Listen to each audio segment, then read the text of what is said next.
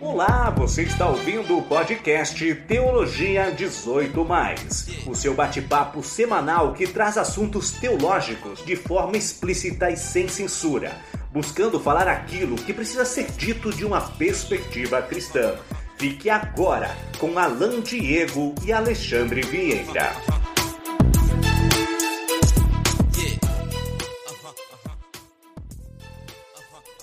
Olá para você que está ouvindo mais um episódio do Teologia 18 Seja muito bem-vindo para hoje, terceiro episódio desse que é, eu sei que já é, o seu podcast favorito de teologia. Muito bem-vindos a todos vocês que estão ouvindo. Muito bem-vindo para você, Alexandre. Como você está?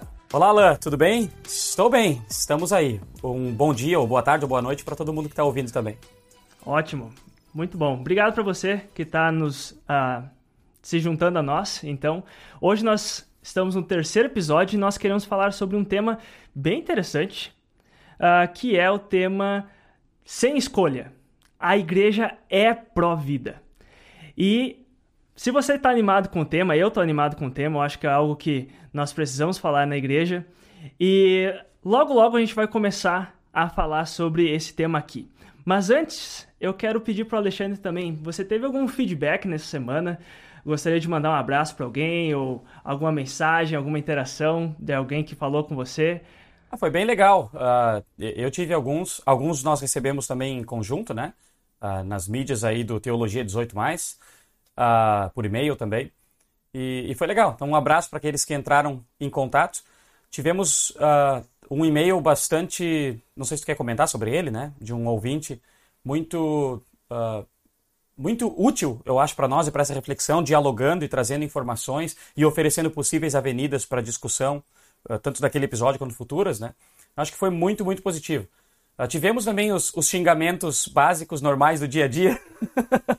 não pode dizer isso, não podia ter dito aquilo, mas uh, isso acaba acontecendo sempre. A gente, a gente brinca e, e, enfim, e continua fazendo aqui o nosso trabalho, tentando não ofender ninguém. Mas uh, isso foi a minha semana. Como é que foi para ti? Foi muito boa também. A gente, eu quero agradecer a todo mundo que está interagindo com a gente por e-mail, uh, mandar um abraço para o pessoal que está mandando e-mail. Realmente temos recebido, mensa recebido mensagens muito boas aqui no, nos dando apoio e também nos ajudando a, a deixar esse podcast ainda melhor do que ele já, já é, né? E muito obrigado a todos vocês. Eu quero mandar um abraço especial para o Décio. Uh, eu quero fazer a questão de mandar um abraço pro Décio, porque uh, ele tem me acompanhado lá no YouTube também, e agora uh, ouve o nosso podcast, mandou mensagem lá no, no Instagram, e eu quero mandar um abraço para ele. Obrigado, Décio, por ouvir, o apoio de você e todos os nossos ouvintes é muito importante para nós.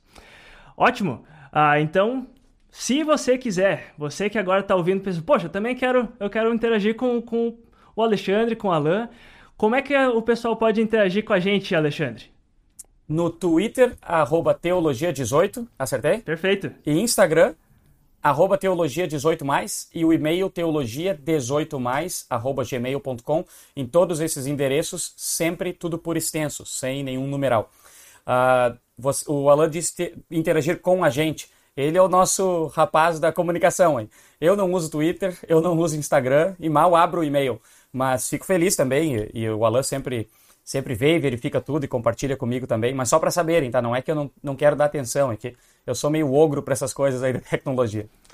Ótimo, Alexandre. Tá tudo bem. Eu sei que o pessoal tá seguindo o perfil que você tem lá no Instagram. Eu, vejo os números de seguidores do, do Alexandre Vieira lá seguindo. Eu marco você nos posts. Uma hora o pessoal vai querer ver você por lá também. Mas então, galera, o tema de hoje é sem escolha. A igreja é pró-vida. Eu acho que para você que está ouvindo, provavelmente você já ouviu bastante falar sobre pró-vida. A igreja pró-vida, cristão só pró-vida. E eu acho que nada mais certo, nada mais justo de, do que começar esse, esse, essa discussão, esse tema, falar sobre esse tema, falando um pouquinho sobre o, o que, que a gente entende por pró-vida. E eu quero começar, então, perguntando, lançando essa pergunta para o Alexandre. Alexandre, o que, que é um entendimento cristão de pró-vida?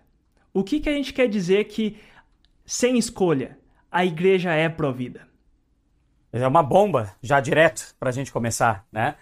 Uh, tem bastante coisa que dá para dizer e certamente os ouvintes aí cristãos uh, vão, vão lembrar de, de bastante coisa. Para ajudar a resumir, talvez eu, eu diria uh, o que todo mundo está pensando: anti-aborto. A igreja é pró-vida porque é a favor das pessoas nascerem e terem sua vida preservada. E isso está correto.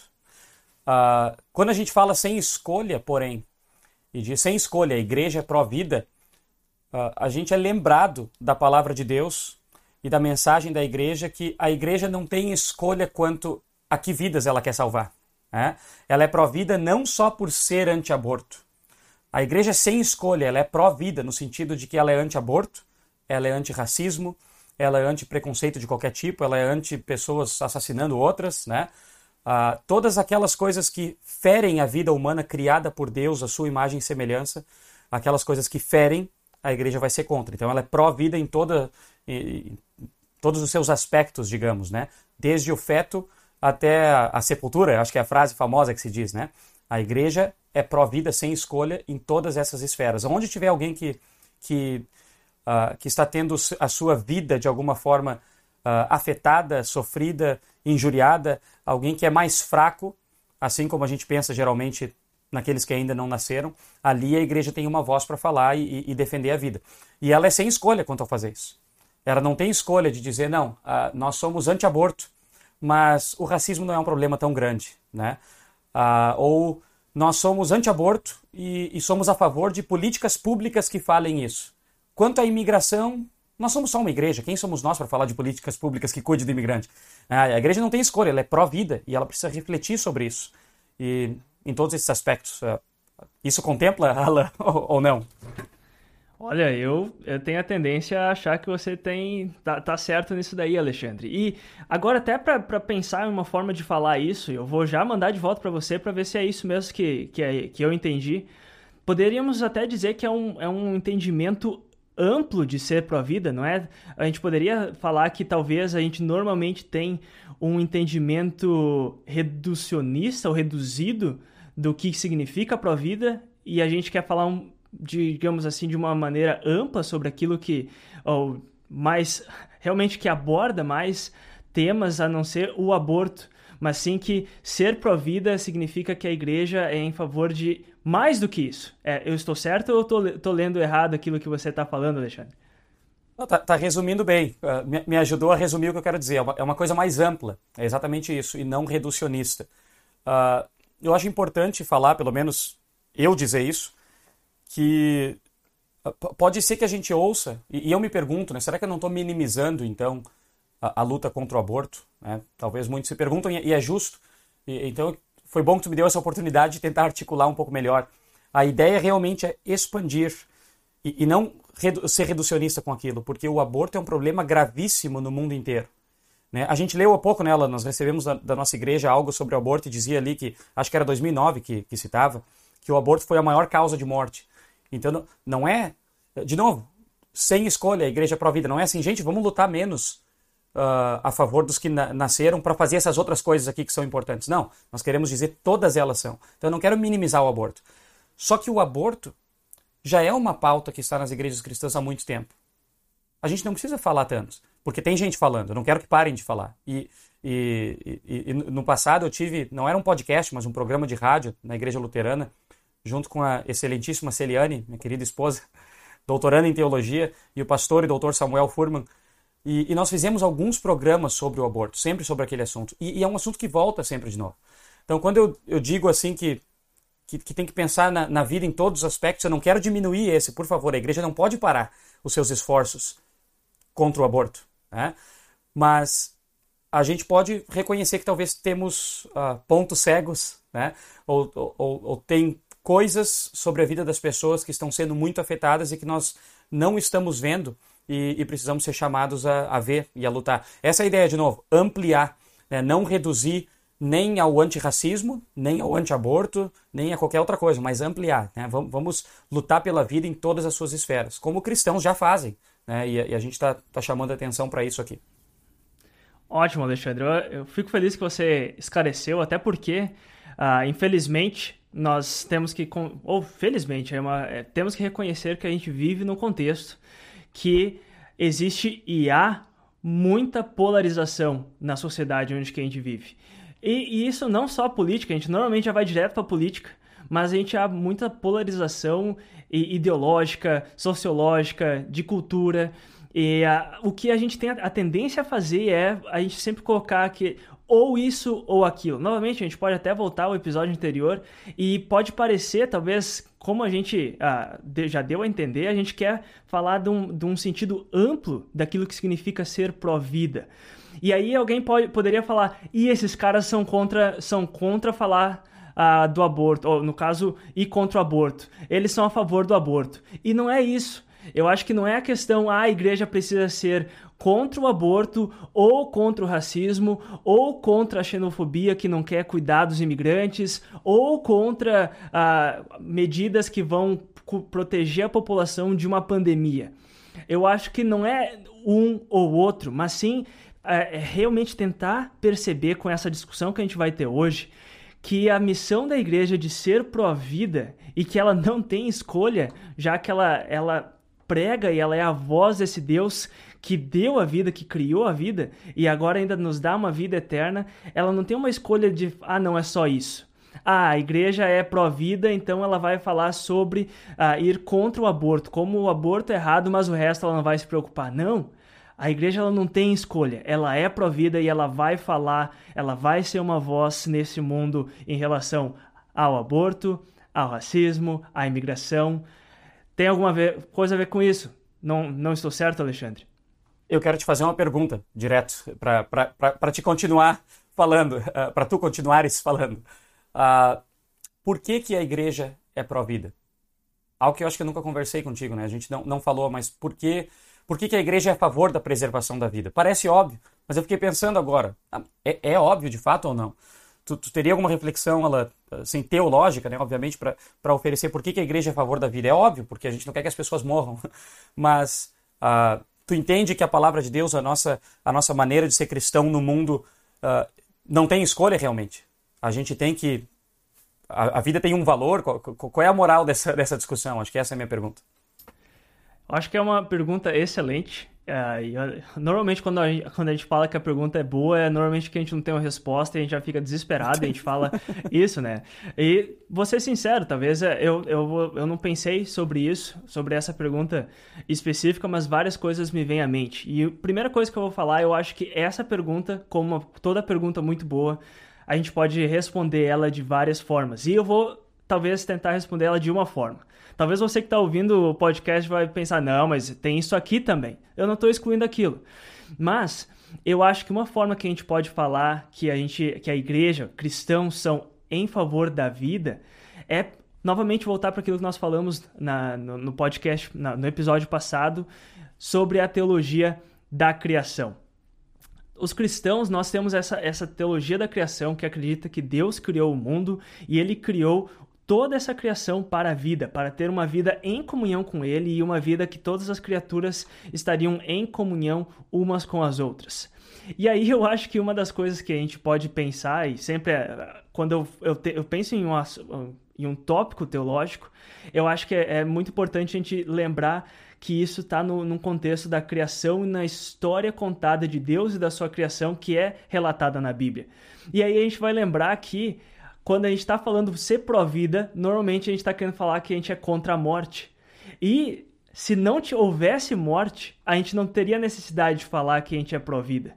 E aí a gente volta para a realidade de pecado que a, gente, que a gente vive nesse mundo, que Deus não criou o mundo por meio da morte ou para a morte, mas para a vida, mas infelizmente o ser humano trouxe a morte para dentro do mundo.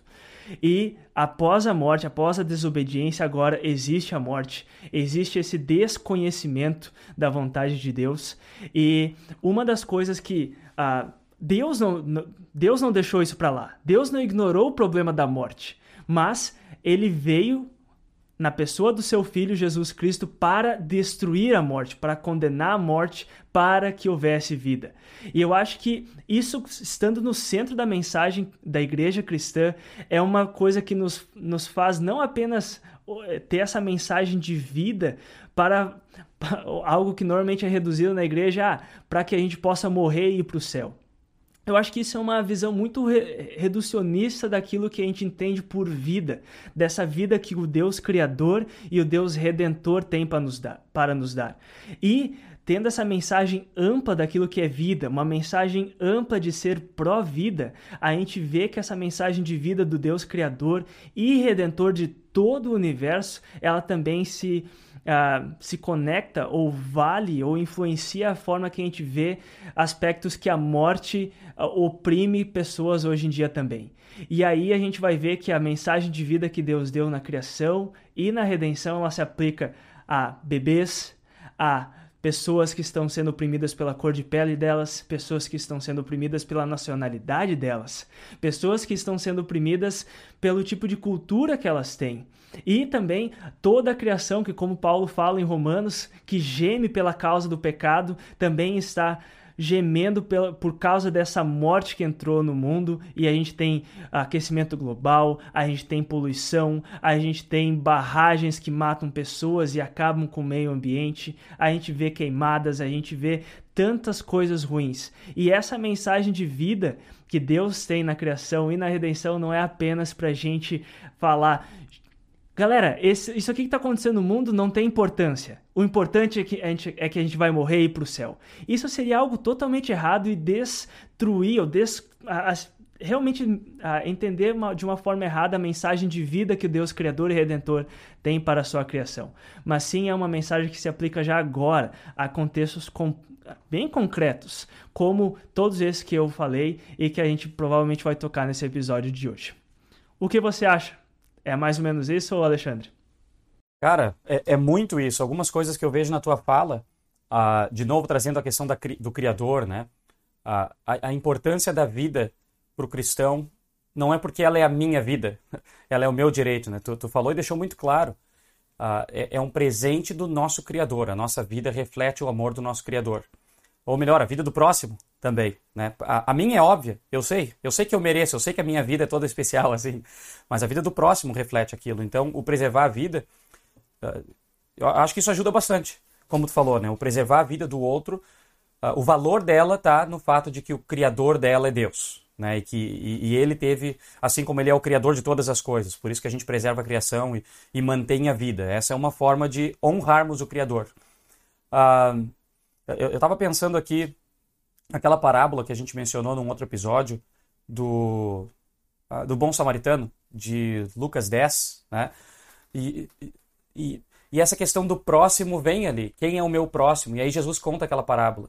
Né? De novo, pensando em, em preservar a vida e ser pró-vida, não pensando na minha, mas sempre na vida do próximo. Né?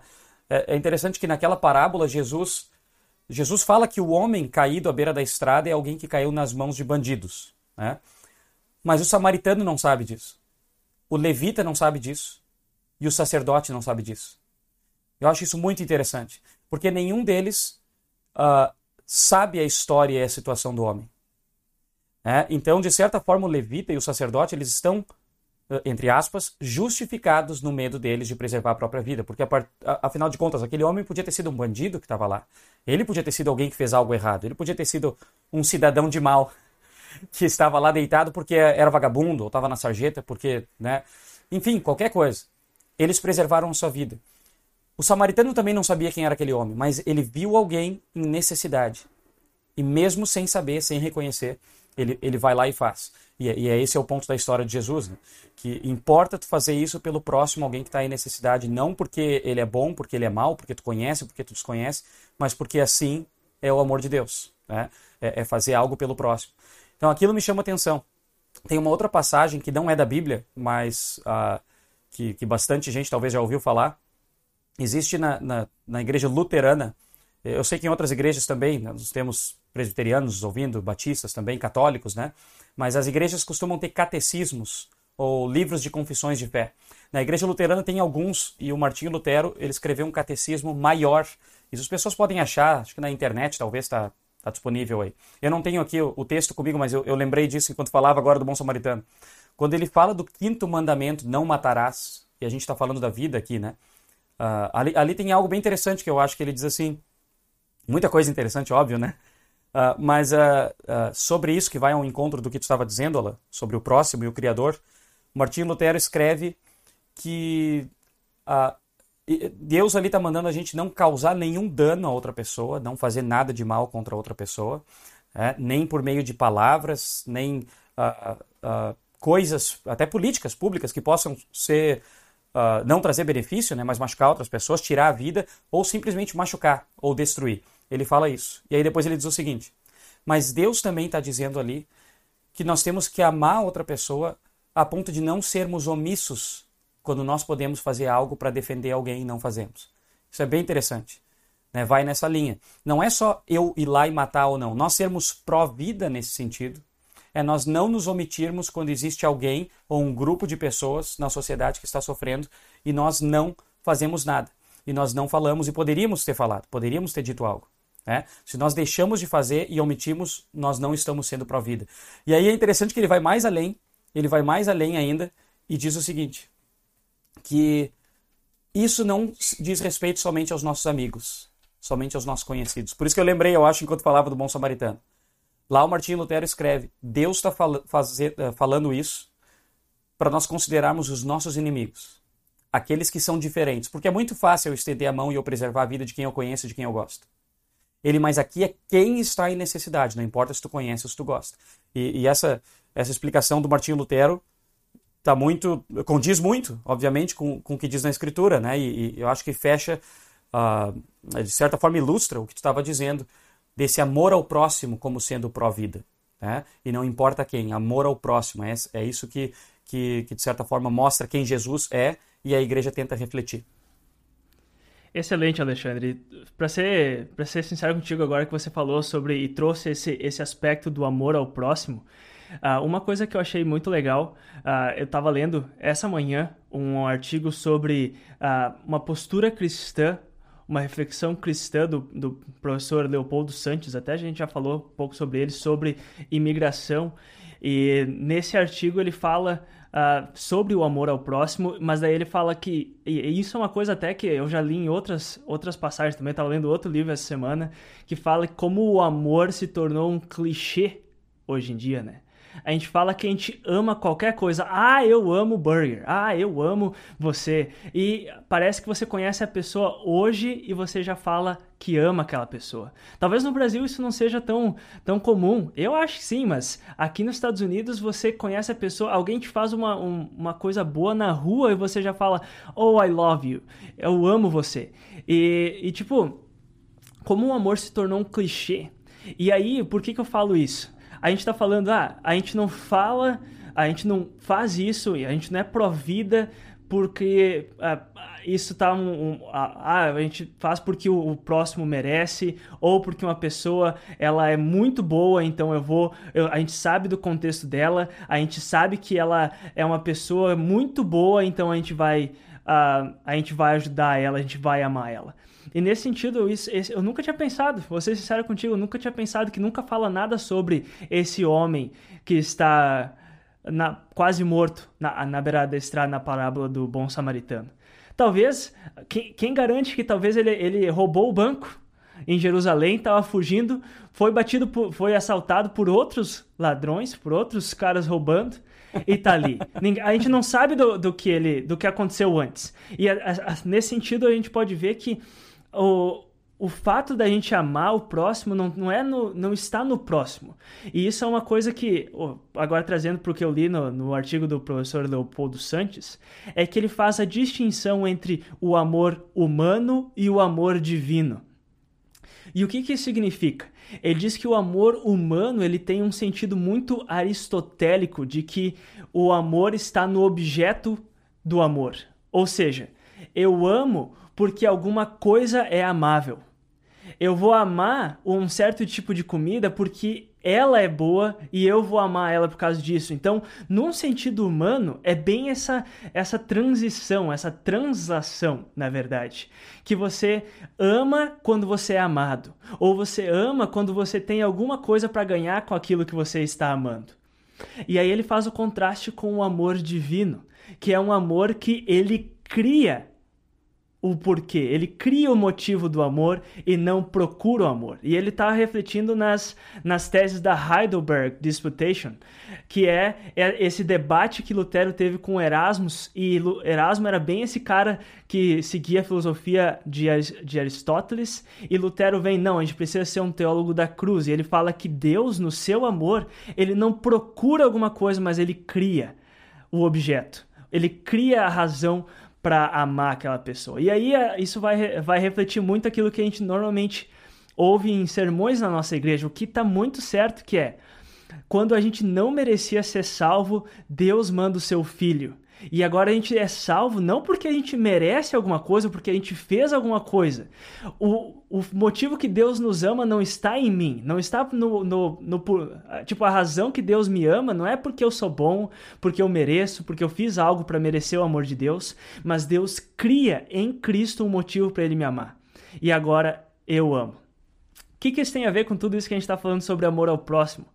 A gente, quando a gente fala de amor ao próximo, a gente não está falando vamos buscar próximos que merecem o nosso amor. A gente busca e a gente faz uma leitura do no, ao nosso redor daqueles que precisam do nosso amor, daqueles que Deus falou, ame ele. O, o, o porquê e o motivo por que nós, como cristãos, somos chamados a amar pessoas que estão precisando da nossa ajuda, que elas estão em perigo, não é nem porque elas estão em perigo, mas porque Deus falou, elas estão em perigo, vai lá e ajude. Não é que o, a, a vida delas é, é, a grande coisa, a, a, o bem maior. É até outra, outra leitura que eu fiz, até comentei com o Alexandre. A gente normalmente tem a, é, é, esse entendimento de que a vida é um, é um, uma coisa sagrada, é algo santo, é algo universalmente que ninguém pode atacar. E isso é mais filosófico do que cristão. Tanto que a gente acredita que nós ganhamos vida através da morte. Se nós olha, acreditar... olha o vespeiro. Olha o vespeiro que tu vai mexer. Eu sei, eu, eu, tal, talvez eu tô falando só, coisa Tá querendo que me você... dizer que a vida não, não tem valor? Tá querendo me dizer que a vida não é sagrada? Não. Não, esse é o ponto. Boa. A vida, mas ao mesmo tempo, eu estou querendo dizer que sim, a vida não é sagrada. No sentido de que nós, como cristãos, não valorizamos a vida acima de tudo.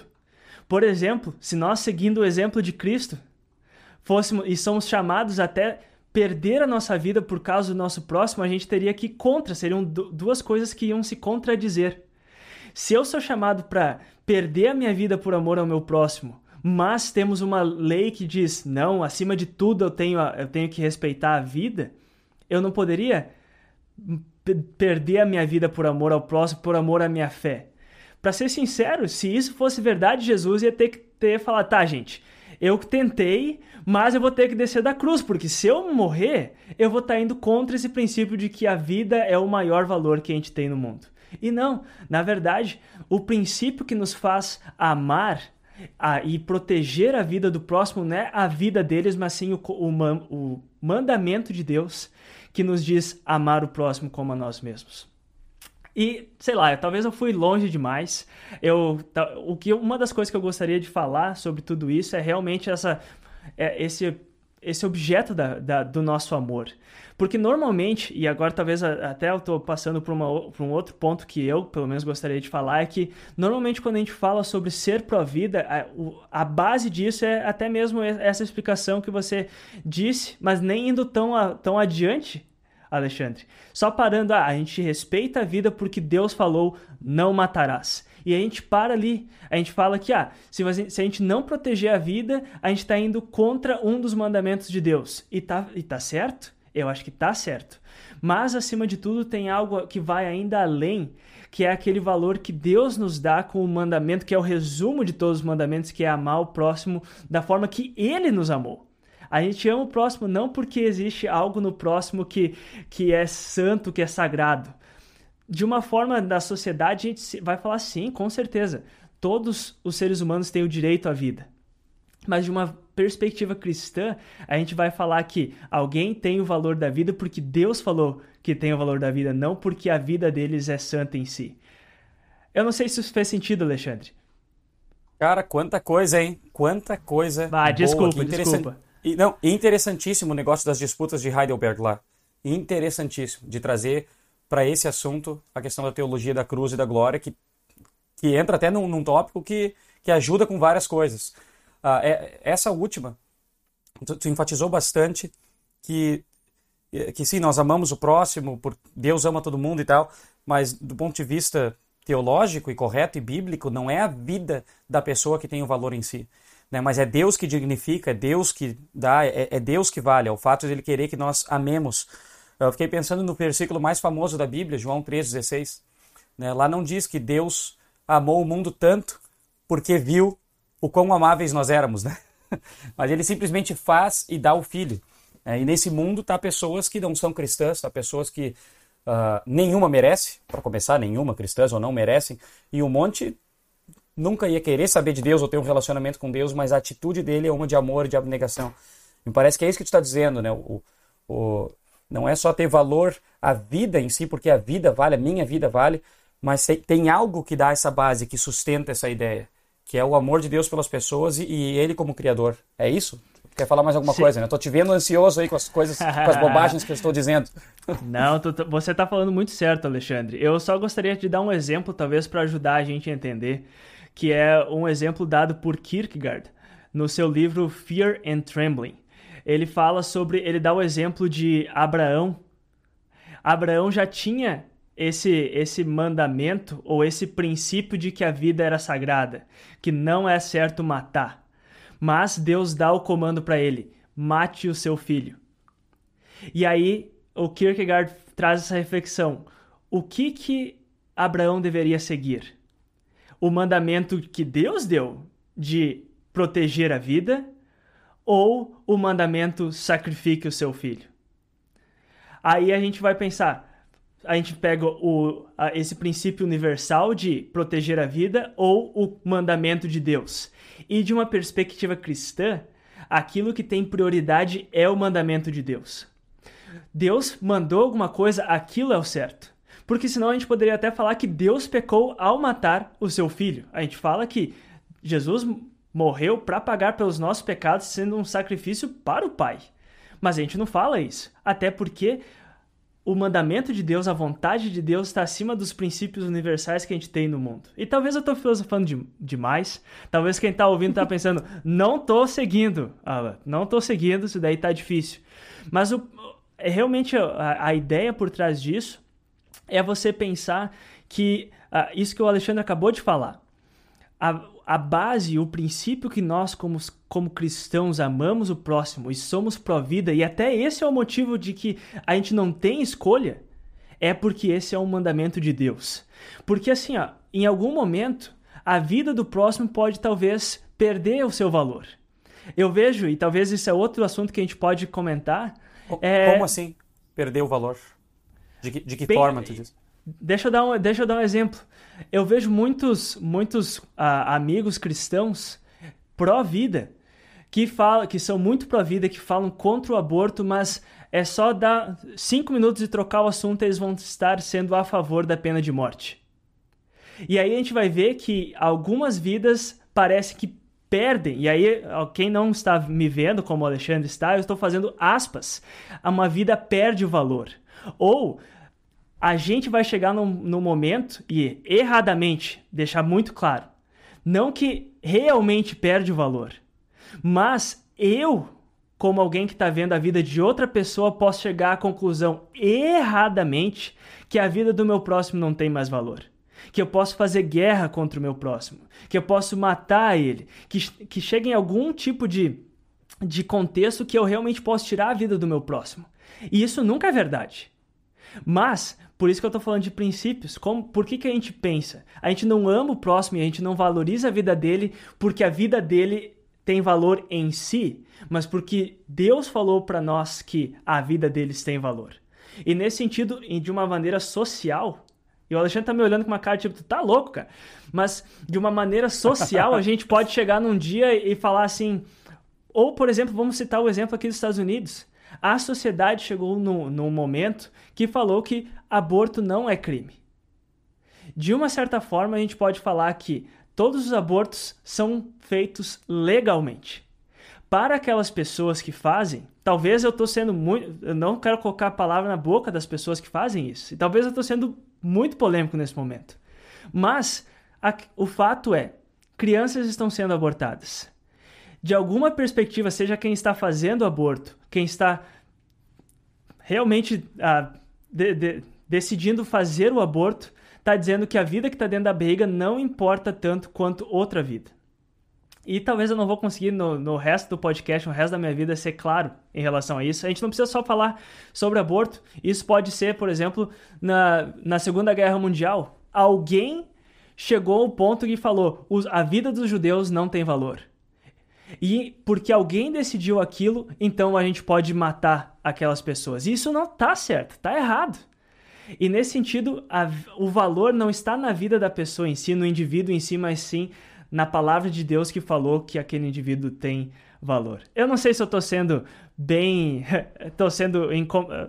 Não estou sendo claro ou não, Alexandre. Eu, Você me fala. Eu, que, eu quero te fazer perguntas agora, que agora é o momento entrevista do podcast. Uh, eu, tenho, eu tenho alguns dramas que, que me surgiram enquanto a gente vai conversando sobre essa questão do pró-vida que eu ainda quero falar. Espero que a gente não se estenda.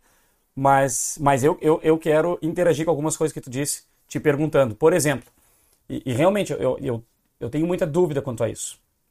Uh, não vamos falar da, uh, da questão ou pena de morte ou guerra, que também tem a ver com o assunto pró-vida, com certeza, né?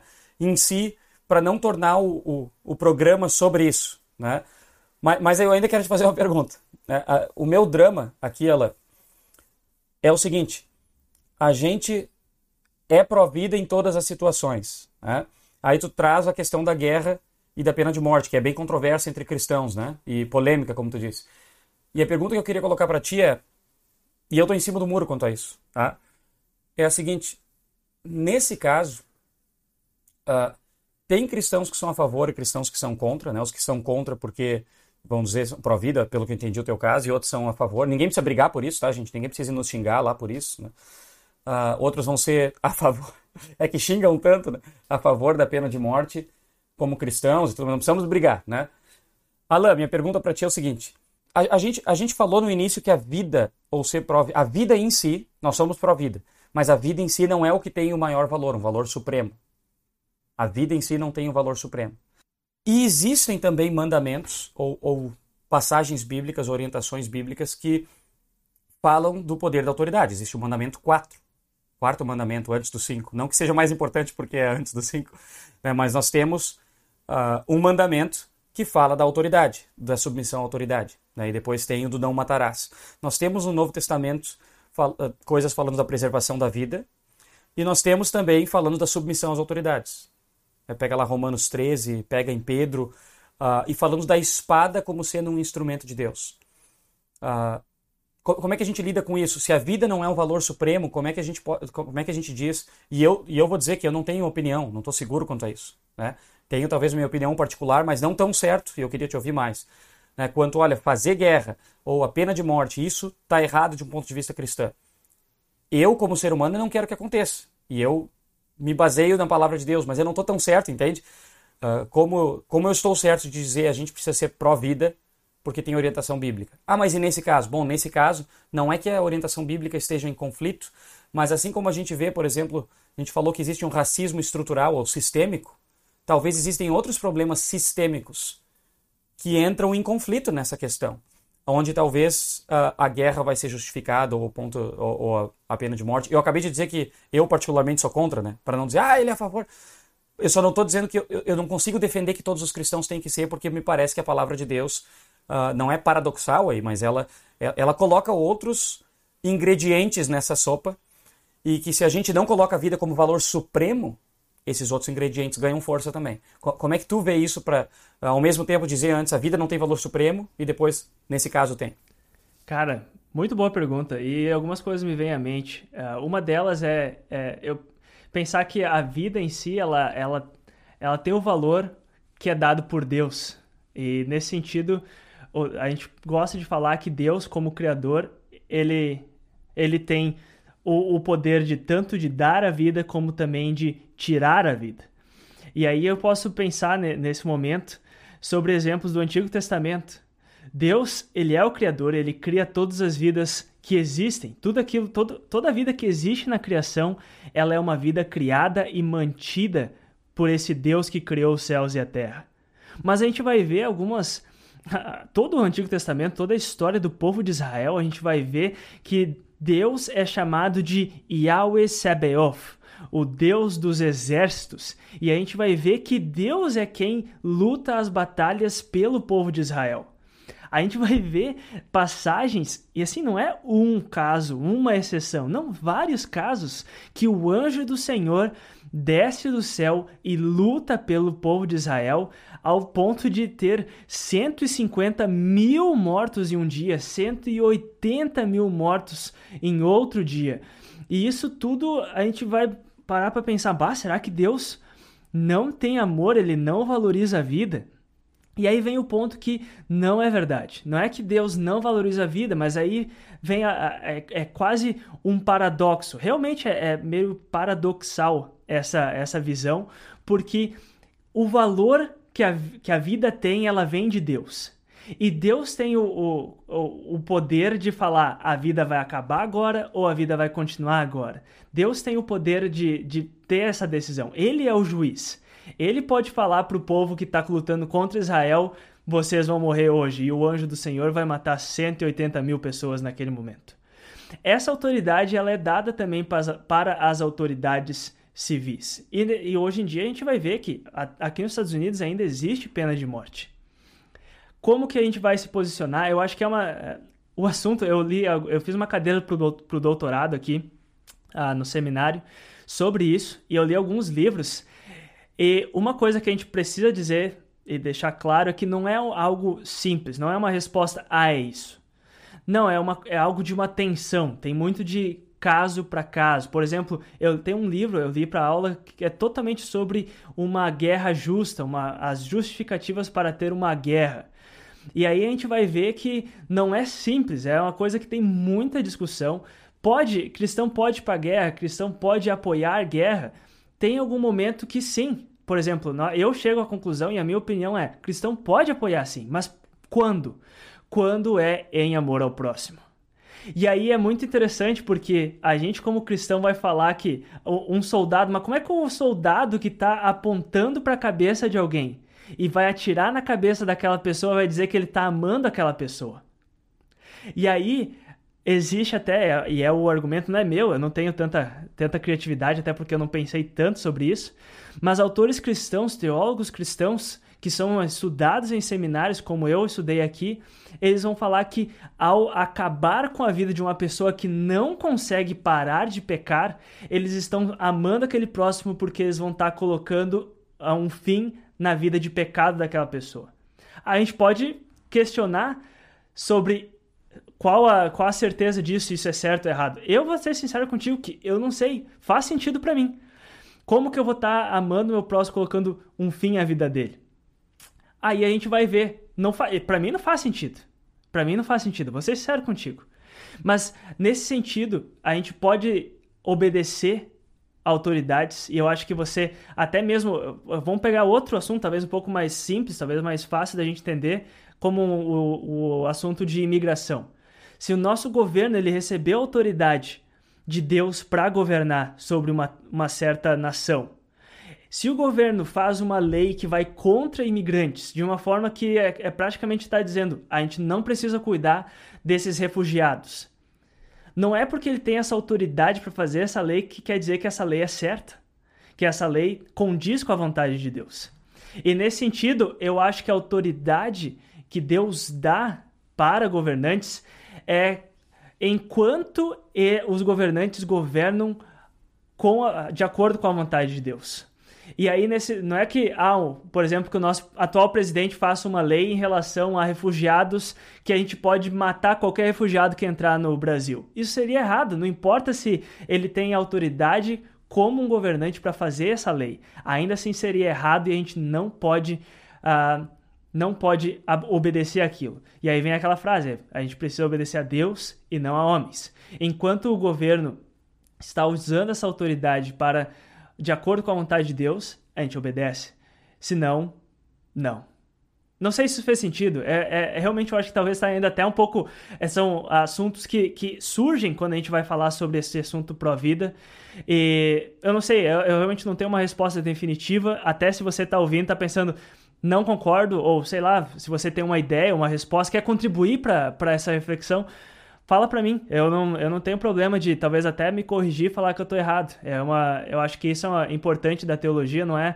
Eu gosto de pensar em teologia como um assunto objetivo e não subjetivo. Eu faço teologia não por mim, mas pela teologia em si. Então acho que é, é tranquilo a gente fala, admitir que está errado e, e, agregar no conhecimento. Mas isso seria a minha, minha resposta do momento, Alexandre. Não sei se isso te satisfaz. A, a, ajuda bastante e eu, eu, eu, vejo que a gente está chegando perto de uma hora aí, mas vou, vou falar algumas coisas mesmo assim, talvez. Eu te coloquei numa ruim também, né? vamos falar sobre a vida, vamos. E aí, ela? E a pena de morte? O que, que, que, tu quis dizer? Uh, é, é, um drama para mim, porque acho que tem explicações boas dos, dos dois lados, mas não é esse o, o, o ponto aqui hoje. Eu, eu, queria voltar um pouquinho na questão da, de ser pró-vida como sendo. Uh, como vendo a igreja, as atitudes da igreja, como ações em favor do próximo né, da vida, da preservação da vida do próximo. Né? Por isso, ser anti-aborto, eu falei anti-racismo, anti, anti uh, não cuidar de imigrantes e, e, todas as coisas que podem, as pessoas ou os, os, os que possam ser mais vulneráveis no nosso local. Né? Uh, uma coisa que eu fico pensando é que ações a igreja pode ou deve fazer nesse sentido para ser pró-vida. Em tese, a igreja é pró-vida. Em tese, todo mundo é bom. Em tese, todo mundo é um cidadão respeitável. Né? Mas que ações concretas a igreja pode fazer? E já faz muitas. Né? As igrejas cristãs fazem muitas coisas. E aí eu fico pensando, a igreja deveria se envolver em políticas públicas? Ou deveria ser mais uma atitude individual de cristãos? Ou institucional como igreja, quando o assunto é pró-vida? Isso é uma coisa que eu me pergunto muito. E eu vou te dizer que pelo menos até agora, eu poderia me contar com qualquer, me contentar com qualquer uma das duas, ou as duas. Se algumas igrejas dizem, ó, oh, nós não queremos nos envolver com política e tudo mais, tem, muita dificuldade ali, a, a nossa mensagem do evangelho vai acabar sendo mais prejudicada, mas nós como instituição, como já é feito, né, nós cuidamos do pobre, nós acabamos com a injustiça social, porque isso também Uh, lutar contra a injustiça social é ser pró-vida, não mencionamos ainda, né? Nós cuidamos da vida do, do, do bebê que não nasceu, nós, enfim, como igreja, nós fazemos. Nós fazemos a nossa parte e os nossos membros são engajados. Outras, em muitos momentos da história já foi assim. Né? Pensa no início lá da igreja cristã, quando não tinha. Uh, a, a, forma de governo era totalmente diferente, não tinha participação popular como tem hoje. Aí dava uma pandemia, o pessoal saía e os cristãos ficavam cuidando. Aí tem cartas de cristãos escritas dizendo: Nós estamos aqui para cuidar, a gente não saiu para cuidar e olha que privilégio né? Mesmo que eu estou aqui sofrendo e blá blá blá, eu pude salvar a vida do meu vizinho que não era cristão. E a gente tem um boom nas conversões naquela em épocas de pandemia no Império Romano. É, é interessantíssimo. Pode ser. Mas, enquanto a igreja vive assim, outros vão dizer: não, mas eu quero mais participação na vida pública, eu quero defender a vida por meio de leis. Pode ser também, eu vou te dizer, eu me contento com as duas e, e é discutível. Mas eu tenho uma preocupação quanto, quanto a essa discussão em si. Sabe, quando a gente fala de ser pró-vida. E a minha preocupação é que a igreja tenha o risco e possa estar fazendo, uh, correndo esse risco hoje, de ter dois pesos e duas medidas, sabe, aos olhos dos outros e até dos próprios cristãos. É, por exemplo, contra o aborto, a igreja faz marcha pró-vida. A igreja entra no debate político, a igreja vai para frente do palácio, não sei o quê, sabe? A, a igreja levanta banners. A igreja chama comunidades contra o aborto, a igreja coloca nos sites institucionais condenando políticas públicas. Não votem no candidato tal, porque ele vai fazer isso. Não. Isso a gente vê. Eu não estou dizendo que está errado ou certo. Eu vejo isso acontecer contra o aborto. E a igreja é corajosa o suficiente, Alain, para fazer tudo isso sem medo de ser acusada de ser política demais. Ou de se alinhar a algum lado do espectro político. Não, é, é a vida de bebês, nós vamos salvar. Isso, isso aqui é secundário. E a igreja faz, ela dá a cara a tapa.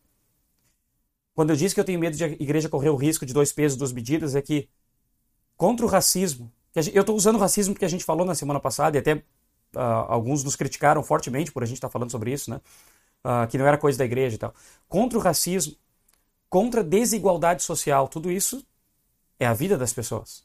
Né? Contra a exploração de imigrantes. A gente tem exploração de imigrantes aqui na minha congregação, uh, um, um, membro da minha congregação uh, com muito amor, ajudou um imigrante, um pai de família, doou bicicleta, cesta básica, teve móveis e tudo.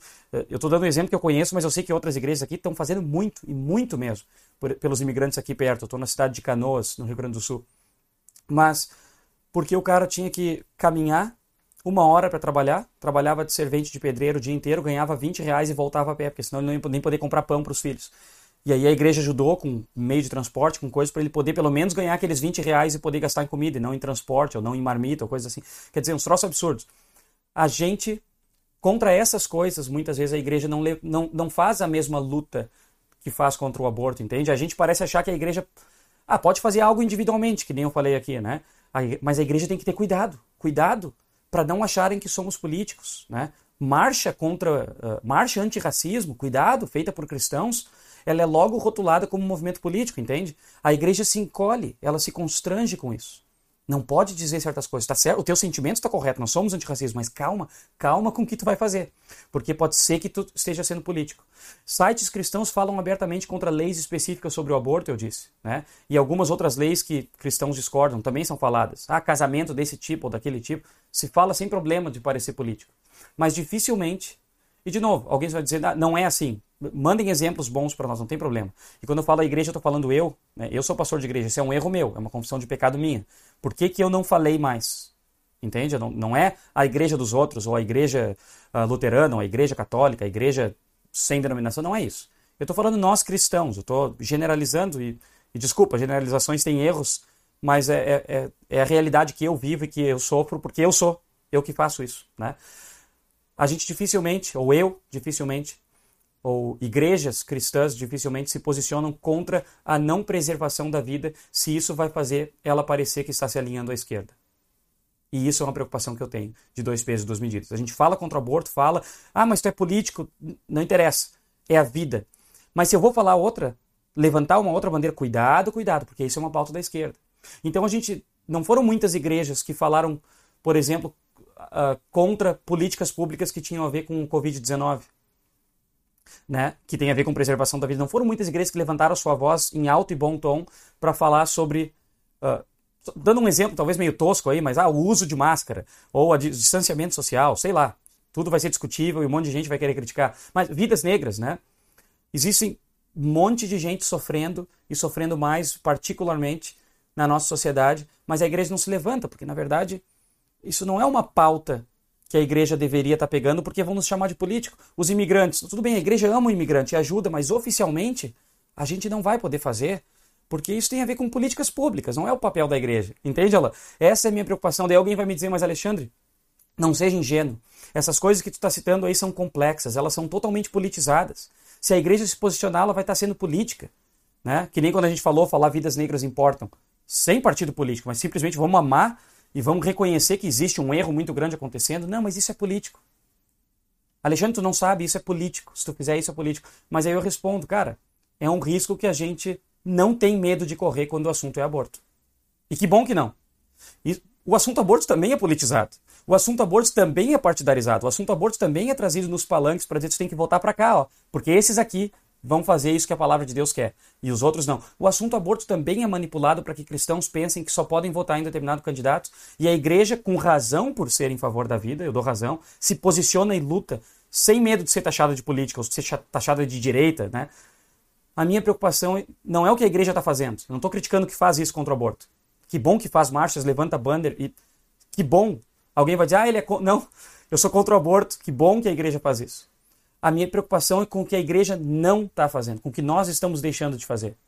Né? Me baseando naquilo que a gente já falou da palavra de Deus, até no que Martinho Lutero fala, né? será que nós, ao nos omitirmos em outras defesas da vida por medo político, nós não estamos afirmando nas entrelinhas que a igreja é política e ela é de direita? Será que nós não estamos fazendo isso? Será que nós não estamos dando a entender, sabe, que as vidas de outras pessoas oprimidas não vale tanto a ponto de nós nos mancharmos, entre aspas, para ir ao encontro, porque vão dizer que a gente é política, é melhor não entrar nesse vespeiro. Vamos fazer só de forma mais velada. Mas contra o aborto vale? Será que a gente não está colocando pesos diferentes nas vidas? Sabe? Será que nós deveríamos ter o mesmo cuidado para não sermos associados a um lado político a ponto de abandonar as lutas que temos contra o aborto? Vamos, vamos nos cuidar? Ou o melhor seria a gente dizer, não, não, pelo contrário, vamos continuar fazendo isso, mas vamos usar o mesmo empenho, o mesmo amor, vamos ter o mesmo risco ao levantarmos a, a bandeira que a igreja tem usado, de todas as vidas importam, em favor daqueles outros que sofrem, o bebê, o negro, a mulher, o branco, o desempregado, o pobre, o miserável, enfim. Tem tantas coisas aí né, para dizer, mas entende? Vamos lutar mais pública e concretamente contra todo tipo de injustiça. Isso é ser pró-vida. Agora, não, não dá para dizer que a gente é político por falar uma coisa, mas não é político contra fala, quando fala só contra o aborto. A vida é, é, a vida como um todo. A vida é a vida como um todo. Eu sei que alguns, isso me incomoda, uh, então, então eu já vou dizer aqui, vou ser bem honesto. Eu já votei em candidatos de direita e de esquerda, tá? e eu não tenho filiação com nenhum. Né? Com nenhum. E, e talvez aí, aí, de repente isso é um erro, de repente alguns vão dizer, mas então por isso que o Brasil não anda para frente, né? porque tu não tem nem convicção do que, que é o melhor. E, eu peço perdão se, se eu atrapalhei nisso, mas, cara, já teve a mesma eleição em que, de repente, para prefeito eu votei numa linha e para vereador em outra. Então, eu quero dizer que eu não tenho um ou outro. Eu, talvez não deveria estar falando isso tão abertamente, né? Mas, uh, e, e, nem defendo que votem como eu em dois ou em um. O que eu quero dizer é, eu sou pastor, eu sou doutor em teologia e sou pastor de uma igreja conservadora. E, eu, e tem uma coisa que eu consigo afirmar com certeza, que a igreja não tem lado, não tem partido político ela tem amor à vida ao próximo. Na questão política, ela tem amor à vida ao próximo. E dos dois lados vão errar. Ah, Deus não tem partido político. Isso eu tenho uma convicção. Na única eleição em que ele participou, ele, Deus participou de uma eleição. A gente acha que tem candidato de Deus e ungido. Deus participou de uma eleição, na verdade. Né? Foi quando ele era o, o, o governante do povo e eles pediram um rei. E aí Deus mandou o povo escolher. É isso que vocês vão querer. E na campanha Deus falou que o rei ia ferrar a vida deles. Né? o rei vai pegar os filhos de vocês para servir, vai escravizar as filhas e tal. Deus estava naquela eleição e o povo diz: Nós queremos um rei.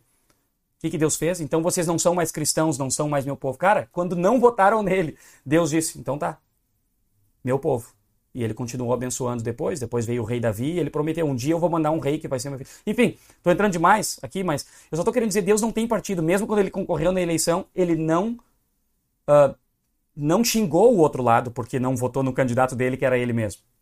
Então, quando eu trago essas coisas aqui, ela é por esse medo de dois pesos e duas medidas. Tem um monte de cristão que vai dizer: a gente pode levantar a bandeira contra o aborto porque ela é uma de direita, porque a igreja tem mesmo que se aliar, alinhar à direita. Outros vão dizer: tem que não falar do aborto, só falar do racismo porque é uma bandeira de esquerda, porque a igreja tem mesmo que ser de esquerda. Nenhuma dessas é a minha posição. A minha posição é que a igreja é ambidestra. Não é direita, não é de esquerda, mas não é diagonal. O assunto nosso era pró-vida. A vida em todos os sentidos. Né? Se, se o Estado faz o aborto e a gente não quer, que nem tu já disse, né? E a gente acha que tem que defender a vida, a gente, entre nós, vai ensinar isso e vai tentar e vai lutar por isso. Se pode tratar imigrantes daquela forma, de acordo com a lei, nós vamos cuidar dessa vida de forma diferente. Mas uh, a, a, minha, o meu drama é, se a gente se suja, entre aspas, levantando uma bandeira e vamos dizer que a gente é político, porque vale a pena pela vida dos que não nasceram, a gente poderia talvez ter a mesma coragem para levantar outras bandeiras mesmo, que vão nos chamar de política, vão dizer que é de esquerda. A gente sabe que não está sendo. Nós estamos fazendo isso. A vida do próximo está acima do que vão achar de mim. Falei bobagem ou, ou não? O que, que, que tu acha? Olha, Alexandre, falou muita coisa boa, cara. E eu vou ser sincero contigo, uma das coisas que você falou, e, e isso envolve muito o assunto política. E eu acho que a gente poderia uh, fazer um episódio sobre igreja e política. Eu acho que até, se você que está ouvindo gostaria de, de ouvir um, um, episódio sobre política aqui no Teologia 18, manda pra gente que a gente, se tiver uma pessoa que falar eu quero, a gente vai fazer, beleza? Promessa. Porque por a gente, da... tu quer dizer tu e, uma, e um convidado, né? Eu, eu não assinei essa, essa... Exatamente. Eu até já convidei uma pessoa, vai ser o doutor Alexandre Vieira, vai estar convidado aí para falar comigo. Uh, mas, que absurdo. Cara, uma, uma das coisas que você falou é que a igreja não tem partido.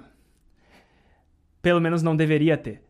E, e eu acho que o problema é que muitas vezes ela tem. Eu acho que tem sim, e isso é o erro. Uh, eu acho que a, a igreja ela é para ela não pode ser partidária, mas ela é. E muitas pessoas agem partidariamente e aí esse é o problema, né, Alexandre? A gente vê umas coisas, a, a gente vê que o princípio deixa de ser a vontade de Deus de amor ao próximo para se tornar aquilo que condiz com a minha postura política. Uh, para quem me acompanha no YouTube, até esse final de semana eu postei uh, um vídeo sobre isso. E eu acho que é uma reflexão que a gente precisa ter na, na igreja, porque aquilo que nos leva, novamente, voltando àquilo que a gente falou antes, aquilo que nos leva a ser pró-vida não é o fato de que isso condiz com a, com a minha postura política de direita, ou com a minha postura política de esquerda, ou com a minha postura de postura política de centro. Não. Isso, a gente, isso é feito, a igreja não tem escolha, ela é provida porque Deus falou para a igreja ser pró-vida. Deus falou para a igreja amar o próximo. Deus falou para a gente buscar justiça no mundo que a gente vive. E aí a gente vai realmente, como você falou, Alexandre, sim, a gente vai fazer marcha para a vida, mas aí você fala da, da, da preocupação e a minha preocupação vai bem na linha que você falou, Alexandre, porque eu vejo que quando a igreja assume esse tipo de postura, ela fica uh, suscetível ao tipo de acusação que eu ouço de vários amigos meus, que a vida, na, que a igreja, na verdade, ela não é pró-vida, ela é pró-nascimento. Que a igreja, ela muitas vezes só está interessada em preservar a vida dos bebês até que eles saiam da barriga da mãe e depois eles não se preocupam mais. Se aquela criança vai ter comida para comer quando ela tiver na sua primeira semana de vida, se a, se a mãe vai ter um emprego para sustentar aquela criança, se ela vai ter educação, se ela vai ser perseguida, se ela vai ter um, uma, uma água encanada, se ela vai ter uh, esgoto, saneamento, isso tudo se não, isso não é. Isso não faz parte da, da, da, da questão da igreja ser pró-vida. E isso é errado. Isso é muito errado, porque a gente deixa que posturas políticas entrem na nossa perspectiva cristã. E aí eu acho que uma das coisas que a gente quer realmente com, com esse podcast e a, a, a vontade de expandir a visão pró-vida da igreja, como você estava falando, Alexandre, é realmente essa visão de que a igreja, sim, ela vai corretamente, porque está baseado na, na, na, na, revelação de Deus, proteger a vida de, de crianças pra, contra o aborto. Mas ela vai também proteger a, a vida de pessoas negras quando estão sendo ameaçadas, mortas por uma polícia que está sendo corrupta. Vai também proteger refugiados que não têm lugar para morar, que não têm um lugar com paz no país de origem deles. Eles também vão, vão dar, vão, vão realmente lutar por justiça social de mulheres que são violentadas, que vivem numa sociedade machista. A, a igreja também vai pregar contra atitudes que destroem o meio ambiente, que trazem poluição, que trazem morte. A gente não vê quantas mortes são acontecem no mundo em relação à, à falta de, de comida. Eu vi que uh, esse, esse ano já existem atualmente mais de 800 milhões de pessoas vivendo, a, vivendo abaixo da linha de miséria. 800 milhões de pessoas no mundo. E a gente não. Alexandre, eu não sei quando foi a última vez que eu ouvi na nossa igreja alguém falando que isso faz parte da missão da igreja de ser pró-vida.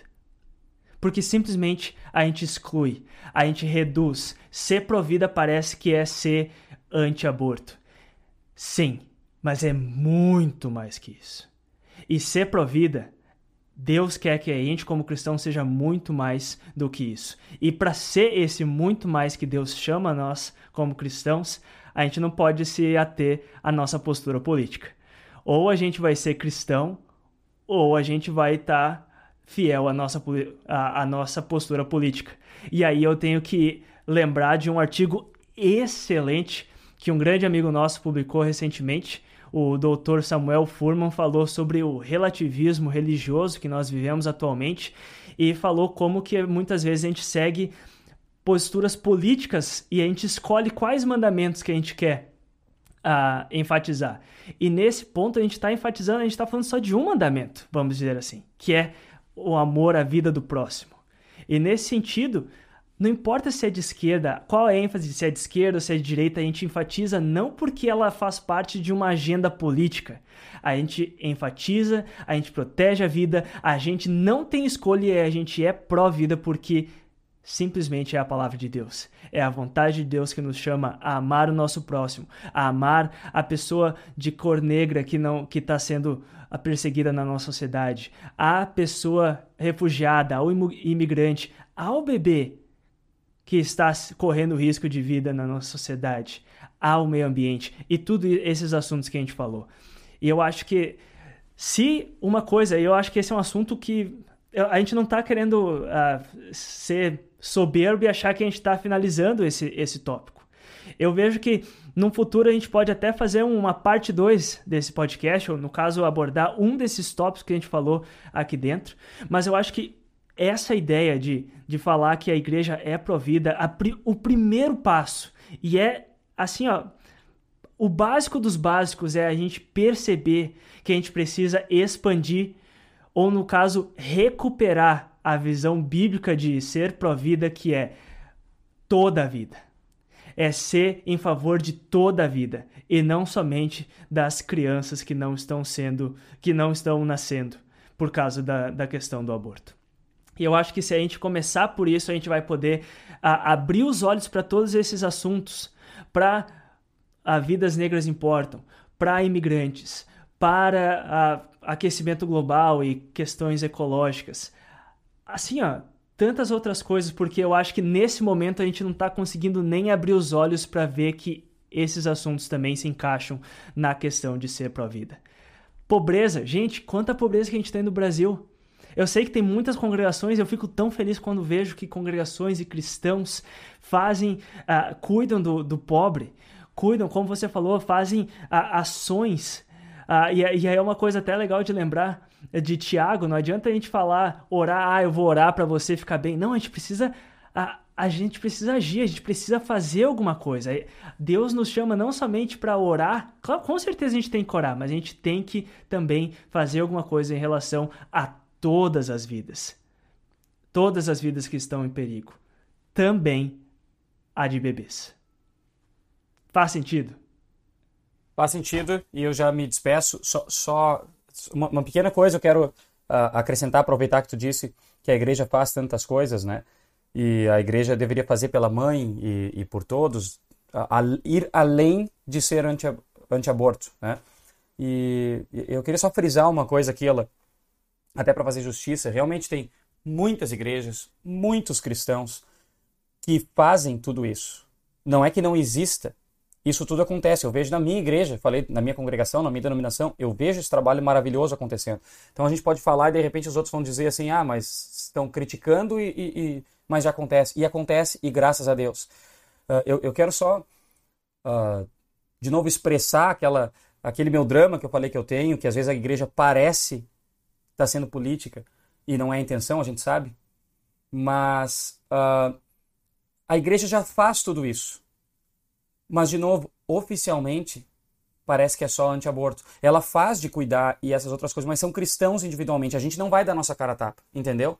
Uma manifestação, que nem eu falei de levantar um banner de uma marcha, não vai ser por uma política pública por saneamento básico, porque isso a igreja está sendo política.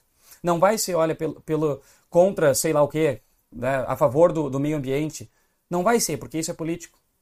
É, é essa a minha grande preocupação. A igreja já faz esses cuidados, graças a Deus, porque a igreja é o corpo de Cristo e está cuidando, e Deus está agindo no mundo de pessoas muito incompetentes que nem nós, né? eu, tu e, e outros cristãos. Já acontece.